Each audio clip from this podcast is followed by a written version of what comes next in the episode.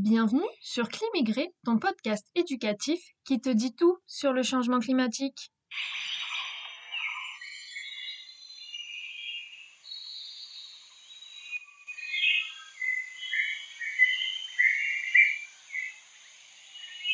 Au programme de ce cinquième épisode, la protection internationale des océans.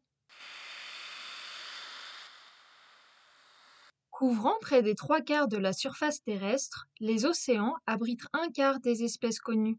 Les océans sont donc cruciaux pour l'avenir de la planète et pour l'humanité, car ils absorbent à eux seuls plus de 30% des émissions de CO2 dues aux activités humaines. Ils jouent un rôle important dans la régulation du climat. Le premier programme de protection internationale des océans a été lancé par le Programme des Nations Unies pour l'environnement, le PNUE, en 1974 sous le nom de Programme de protection pour les mers régionales. Ce programme est chargé de mettre en œuvre de nombreuses politiques de protection et plus particulièrement de lutter contre la dégradation accélérée des océans et des zones côtières. Ce programme est également à l'origine du Programme d'action mondiale pour la protection du milieu marin contre la pollution due aux activités terrestres. C'est le seul mécanisme intergouvernemental mondial qui étudie le lien entre les écosystèmes terrestres, d'eau douce, côtiers et marins.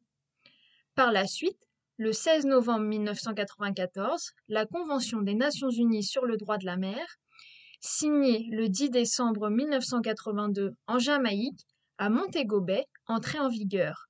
Cette convention internationale constitue le socle juridique du droit international de la mer. Outre les zones économiques exclusives et la codification du droit maritime, cette convention fait de la zone internationale des fonds marins, autrement dit la haute mer, un patrimoine commun de l'humanité à protéger.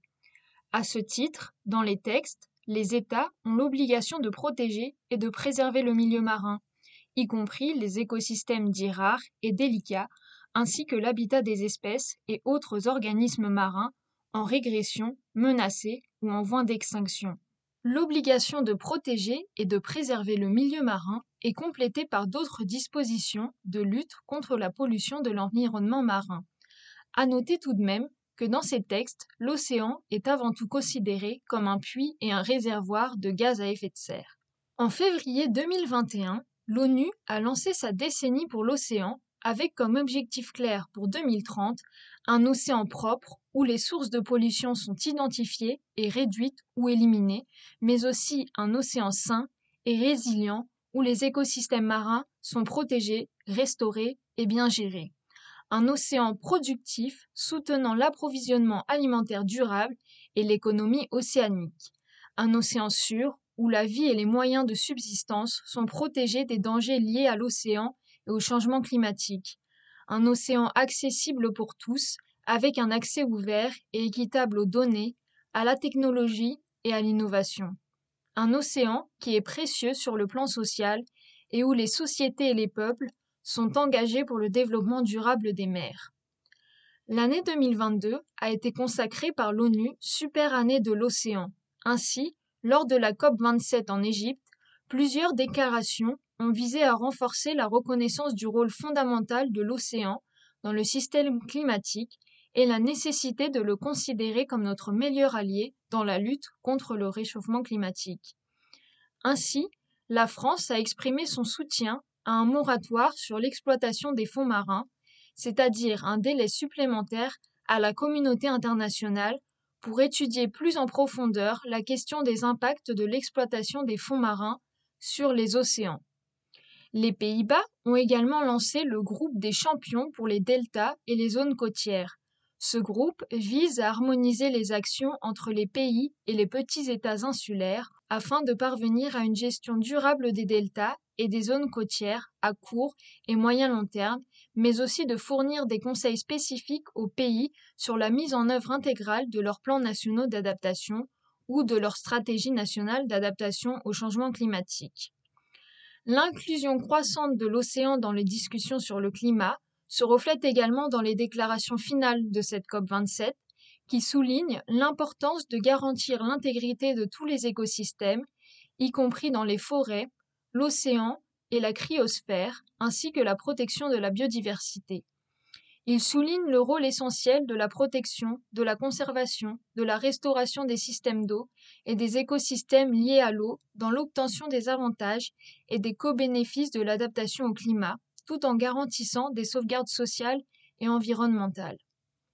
Dans cette lignée, du 3 au 9 février 2023, s'est déroulé à Vancouver, au Canada, le cinquième congrès international sur les aires marines protégées, quelques semaines après l'accord historique signé lors de la COP 15 de Montréal sur la biodiversité. Quelques 3000 officiels scientifiques, membres d'organisations non gouvernementales et de groupes autochtones se sont donc retrouvés pour discuter océan. Ce cinquième congrès était un rendez-vous crucial pour la planète. Si les pays du monde entier se sont mis d'accord en décembre dernier lors de la COP 15 pour la biodiversité, pour protéger 30% de la planète, à savoir 30% des terres et 30% des mers d'ici 2030, le cadre d'application de ces mesures doit être encore précisé par l'ONU. Et la marche est immense pour les océans, qui doivent voir leurs zones protégées, c'est-à-dire des espaces délimités en mer, qui répondent à des objectifs de protection de la biodiversité marine et qui favorisent la gestion durable des activités maritimes et où l'activité humaine est restreinte voire interdite, plus que triplée.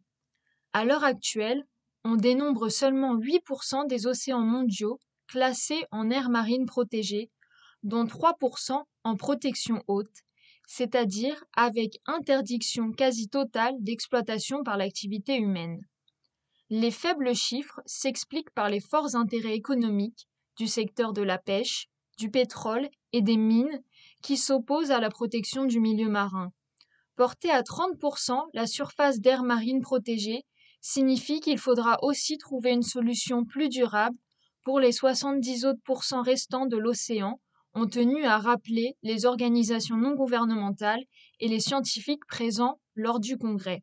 Autre objectif clairement affiché lors de la rencontre, celui de préserver les espèces animales qui peuplent les océans, comme les poissons, les cétacés, les coraux, et la faune présente dans ces milieux, en raison de leur fragilité et de la richesse de leur biodiversité. Les États membres de l'ONU se sont réunis du 20 février au 3 mars 2023 pour tenter d'aboutir à un traité sur la conservation et l'utilisation durable de la biodiversité marine des zones ne relevant pas de la juridiction nationale, soit de la haute mer une cession qui en principe serait la fin des négociations débutées il y a plus de quinze ans. Il aura fallu attendre le samedi 4 mars, peu après 21h30, pour que la présidente de la conférence intergouvernementale annonce sous les applaudissements des délégations la fin des négociations par ces termes. Le navire a atteint le rivage.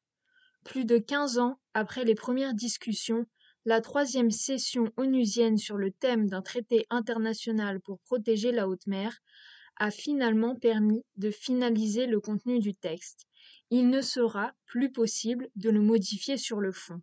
Si le contenu exact des termes du texte n'est pas encore connu, les associations comme Greenpeace ont salué un tournant décisif et un jour historique pour la conservation et la protection de la nature. Antonio Guterres, le secrétaire général des Nations unies, s'est félicité d'une victoire pour le multilatéralisme et pour les efforts mondiaux visant à contrer les tendances destructrices qui menacent la santé des océans aujourd'hui et pour les générations à venir. Le nouveau traité vise ainsi à mieux protéger la haute mer en créant des aires marines protégées dans les eaux internationales pour protéger d'ici à 2030 30% de la surface des hautes mers. Si les États avaient déjà la possibilité de créer des aires marines protégées dans leur propre zone côtière, pour la haute mer, il existait un flou juridique à ce sujet. Il n'y avait pas de mécanisme international permettant de créer ces zones.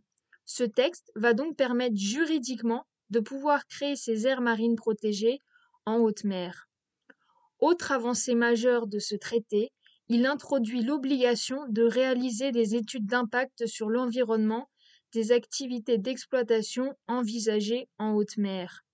De plus, si ce texte a pu être signé, c'est aussi parce que les pays ont pu s'entendre sur la question capitale et hautement sensible du partage des bénéfices concernant les ressources marines génétiques collectées en haute mer. Ce sont des organismes qui peuvent aller des virus aux bactéries ou à des animaux plus imposants et qui représentent un enjeu de taille, notamment pour la recherche médicale, mais aussi pour les industries cosmétiques et pharmaceutiques. Un marché qui a tout de même représenté en 2017 près de 3,8 milliards d'euros, qui ont principalement profité aux pays développés qui disposent des technologies nécessaires pour pouvoir descendre dans les profondeurs marines. Les pays en développement n'ont ainsi pas les moyens de financer ces expéditions et recherches très coûteuses. Ces derniers demandaient donc des compensations financières pour l'utilisation et la commercialisation de ces organismes génétiques qui, selon le droit international, n'appartiennent à la fois à personne et à tout le monde, puisqu'ils se situent en haute mer. Cette demande a longtemps été refusée par des pays comme les États-Unis, le Canada ou encore les États européens qui militaient, eux, pour une compensation technologique. À l'ONU, les États se sont donc mis d'accord sur un mécanisme financier qui permettrait de partager les futurs bénéfices engendrés par l'exploitation de ces ressources dans la haute mer. Une partie des bénéfices sera donc redistribuée à la communauté internationale et aux États du Sud. Il reste encore à rendre concret le mécanisme de redistribution. À noter tout de même que le nouveau traité n'aborde pas du tout la question de l'exploitation minière dans les fonds marins, l'autre question pourtant hautement stratégique autour des eaux internationales. Outre les ressources marines génétiques, les écosystèmes de la haute mer regorgent aussi de matières cruciales pour l'avenir, comme du nickel, du cobalt ou du manganèse, souvent présentés comme le pétrole du XXIe siècle et utilisés pour la fabrication des batteries des voitures électriques ou des smartphones, mais dont l'exploitation sur Terre pourrait s'épuiser à l'avenir. Cette question fait l'objet d'une furieuse bataille entre pays partisans d'une exploitation rapide et ceux, comme la France, qui souhaitent un moratoire sur le minage de ces ressources dans les fonds marins, le temps de pouvoir évaluer les effets sur ces écosystèmes particulièrement fragiles et régulés par une autre instance, l'Autorité internationale des fonds marins, fondée en 1994 sous l'égide des Nations unies. Cette instance doit ainsi mettre en place un code minier dans les mois à venir pour tenter de réguler ces pratiques et éviter une nouvelle ruée vers les ressources marines. Si l'accord signé samedi par les États membres de l'ONU est historique, tout n'est toutefois pas gagné pour les eaux internationales.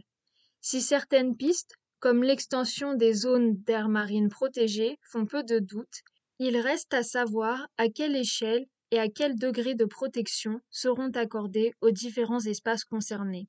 L'ONG Sea Shepherd a dit attendre de voir les moyens concrets déployés et la nature des accords conclus avant de sabrer le champagne. Par ailleurs, il reste encore un long chemin à parcourir avant que le traité ne soit légalement approuvé. Si les délégués ont en effet finalisé le texte sur le contenu, désormais gelé sur le fond, il ne sera formellement adopté qu'à une date ultérieure et après avoir été passé au crible des services juridiques onusiens et traduit pour être disponible dans les six langues officielles des Nations unies. Par ailleurs, il ne pourra entrer en vigueur qu'une fois que suffisamment de pays l'auront signé et adopté légalement dans leur propre pays, soit ratifié. Le risque présent étant que trop peu d'États ne ratifient cet accord, ou que les grands États développés, comme la Chine par exemple, n'y participent pas, réduisant ainsi fortement son efficacité et son application. À bientôt pour un prochain épisode de Climigré, ton podcast éducatif qui te dit tout sur le changement climatique.